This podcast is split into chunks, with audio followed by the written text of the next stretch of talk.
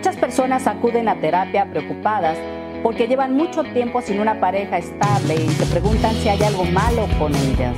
Si ese es tu caso, quédate un ratito aquí conmigo en mi consultorio porque te voy a dar información que seguramente te va a ser de mucha utilidad.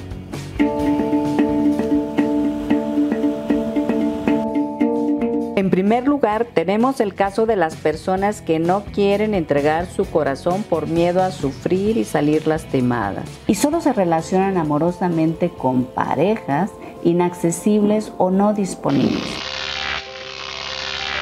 Por ejemplo, salen con personas casadas, adictas, que viven en otra ciudad o país o simplemente que no quieren comprometerse.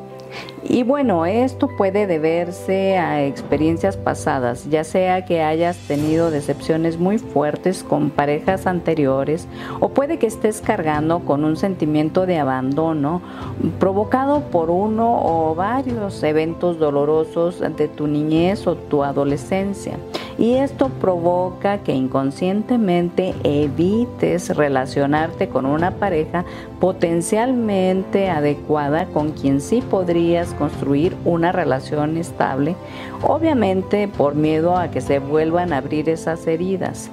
Y ok, tal vez al tener relaciones superficiales te evites un mayor sufrimiento. Y es que aparentemente es más fácil recuperarse de una relación que sospechabas desde un principio que no iba a funcionar que de una relación en la que te entregaste por completo.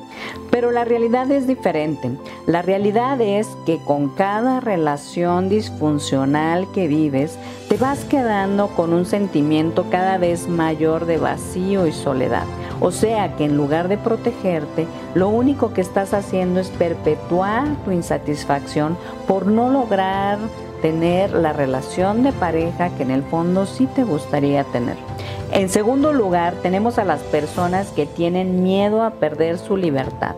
Es posible que tengas la creencia de que tener una relación formal va a acabar por completo con tu libertad. Y en cuanto escuchas a tu pareja hablar de compromiso, inmediatamente sientes cómo se cierra la puerta de la cárcel y tiran la llave a la alcantarilla. Evidentemente, esta es una idea distorsionada, ya que si bien es cierto que el estar en pareja implica tener derechos y obligaciones, así como llegar a acuerdos y hacer compromisos, también es cierto que si tú y tu pareja aprenden a construir una relación sana, no tienen por qué perder su libertad. Me refiero a que estar en una relación estable no tiene que ser una experiencia asfixiante, como si estuvieras en la cárcel.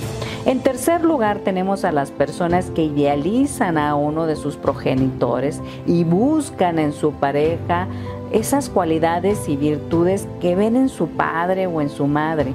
Pero evidentemente esto no funciona. Porque precisamente están buscando un ideal y el ideal no existe, solo existimos los seres humanos con defectos y virtudes. En cuarto lugar, tenemos el caso de los ex es decir, tuviste una relación muy significativa en tu vida, pero al final no funcionó y terminaron.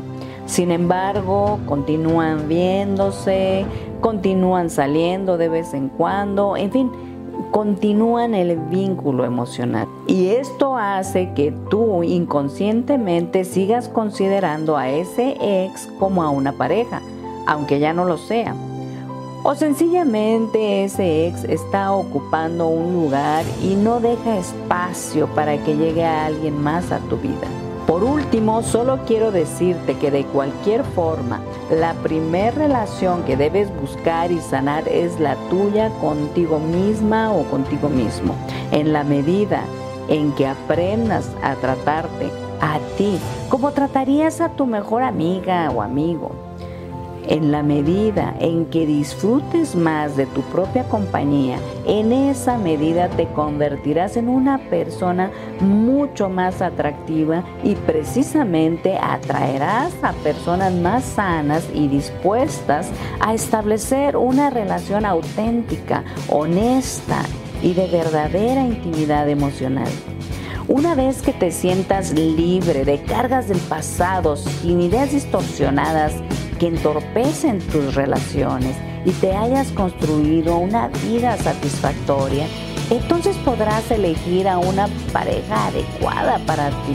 No desde la carencia emocional o la necesidad de llenar vacíos o del clásico no me gusta estar sola o solo, sino más bien desde la abundancia de un sano amor propio y autorrespeto. Y sobre todo, las ganas de compartir momentos de calidad con esa persona especial.